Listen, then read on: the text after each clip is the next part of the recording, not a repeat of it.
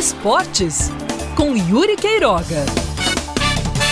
Aproveitando que a final do Campeonato Paraibano foi passada só para a próxima quarta-feira, então eu deixo o cartucho da análise do jogo entre os maiorais para mais perto.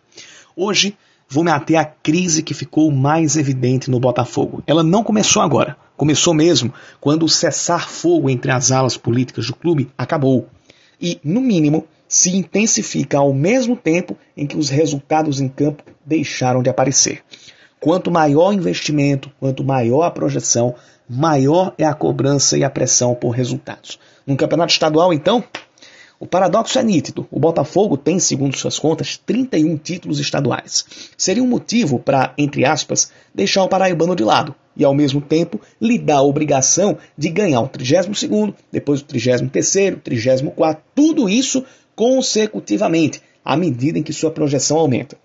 O termômetro para a importância do estadual no campo de ânimos é como a equipe vem nas competições nacionais e o futebol praticado durante o ano. Se o Botafogo estivesse ainda na Copa do Brasil, isso significaria eliminar o Fluminense e repetisse a campanha de 2019 da Copa do Nordeste, talvez essa eliminação no Paraibano não fosse tão sentida. Lógico que ninguém ia gostar, ainda mais ficando fora da final e caindo para o arquirrival 13 mas seria digerido mais rapidamente e compensado com outros bons resultados e o bom futebol. Poderia ser visto como um acidente de percurso. Só que não foi. A queda no Paraibano, desta vez, esteve muito longe de ser uma simples obra do acaso. Está longe de ser uma eliminação por causa da arbitragem, a quem Mauro Fernandes, em seu último ato como treinador, culpou pela derrota em virtude de um pênalti que de fato existiu e não foi marcado. O futebol que o Botafogo entregou contra o 13 e vem entregando durante todo o ano fez com que essa efeméride de um erro de arbitragem tivesse interferência zero. Do jeito que as coisas estavam, se esse pênalti fosse marcado, era capaz do batedor isolar ou parar no goleiro Jefferson e no contra-ataque o 3 fazer mais um e o jogo terminar 3 a 0 sem necessidade dos pênaltis. Nem isso. Podem até faltar peças dentro de campo e na área técnica, mas com o que o Botafogo tem, poderia entregar muito mais repertório e muito mais resultados. Tá aí, fora da Copa do Brasil deste ano e muito provavelmente a do próximo. Fora da Copa do Nordeste nas quartas de final, o que agora passa a ser pouca coisa, porque o sarrafo aumentou depois do visto do ano passado, e tendo que jogar a pré-Copa, com o risco de ficar fora da fase de grupos no ano que vem. E finalmente, fora do Paraibano, em que era cotado para ganhar com os dois pés nas costas. Essa eliminação pode custar muito caro, literalmente.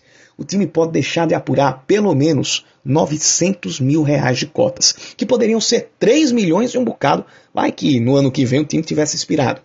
Agora, diferente dos últimos dois anos, quando a equipe entrava na Série C movida à esperança, a boas expectativas, o Belo vai entrar pressionado e em descrédito, sem comandante e sem comando, precisando arranjar os dois para ontem.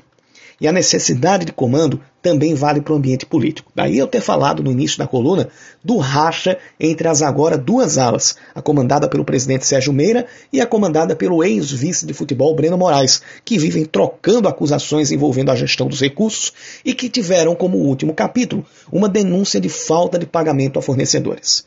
A Série C começa domingo.